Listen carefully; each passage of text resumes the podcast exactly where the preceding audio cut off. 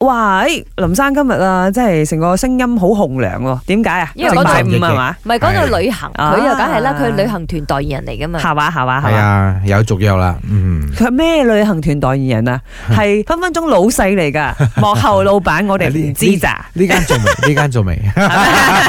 好嚟，咁我哋講翻啲堅堅嘅嘢啊，就係、問題中心啦。呢、一個女仔啦，廿三歲，佢面臨呢個問題喎，就係、佢未出過國旅行啦。咁呢排同佢家姐就計劃，哎呦，我要去台灣旅行，跟姐姐一起去。但係如果佢屋企人即係包括話佢爸爸媽媽知道之後呢，就好堅持話，你同你家姐啊，只可以跟旅行團啊，唔可以自由行，因為跟團安全可靠得多。呢、個時候佢就問啦，吓唔通廿三歲嘅我第一次出國旅行，一定要跟旅行團咩？自由行唔得咩？咪都得嘅，但係你屋企人唔放心啫。嗯嗱，好多時候自由行，如果你第一次出國，可能你有好多嘢都唔習慣同埋唔識，咁嗯哼你可能會遇到好多嘅問題啦。嗯，呢你個不應如該嘗就試係下，你試諗下，你連 passport 都未抌過嘅人啊，嗯未出過國啊嘛。嗯未未抌過 passport 嘅人，你去到好多 custom 啊，邊度排隊啊？誒排完隊應該要填寫啲咩表格啊之類，你有好多呢啲咁嘅濕濕碎碎嘅嘢咧，會可能影響咗你成個旅遊嘅心情嘅。。誒，啊呃我覺得睇下去邊度啦。哈哈台哈灣啊，應該冇唔係太大問題，因為我們都會說中文嘛。嗯真的，啊語言能力應該係通嘅 咪香港教育講廣東話嘅地方啦，哈我哈細佬都試過啊，自由行帶一家人嗯去十幾個，後尾翻嚟使嘅錢咧就大概四千蚊一個，應該係可以 join 一個團咧豪華團咗。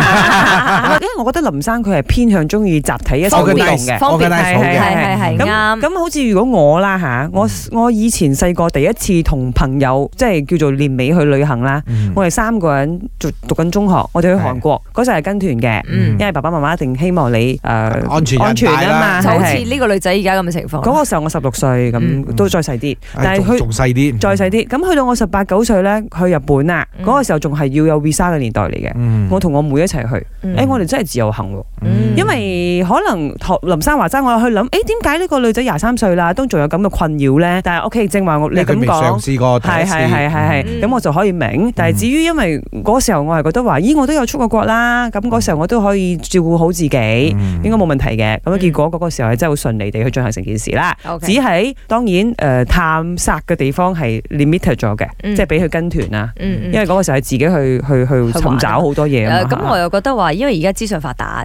嗯其嗯嗯實自由行嘅問題真係唔大嘅，啱因為啱好啱多嘢你都揾到啦，你上網上就個抄到啦，上 show 就有啦，係咪先？先好？啦，我哋又聽下大家俾佢嘅意見啦。第一次出國嘅佢，應該要跟團定還是自由行啊？自由行就唔係唔得嘅，問題係你有水咯。基本上第一次自由行，你嘅水唔夠多嘅話，你好多嘢都解決唔到。再加上你兩個第一次出國就自由行，你好多嘢都有 research 咗先。如果你唔怕麻煩嘅話，都 OK 嘅。最緊要兩個我意見可以夾得嚟啦，唔係陣間你去到你自由行，一個話喺嗰度，一個去呢度。你包團第一次包團嘅話，因為你唔熟悉，全部嘢俾人哋安排晒。你去之前都知道會去邊度，唔會去邊度，咁樣就比較好啲啦。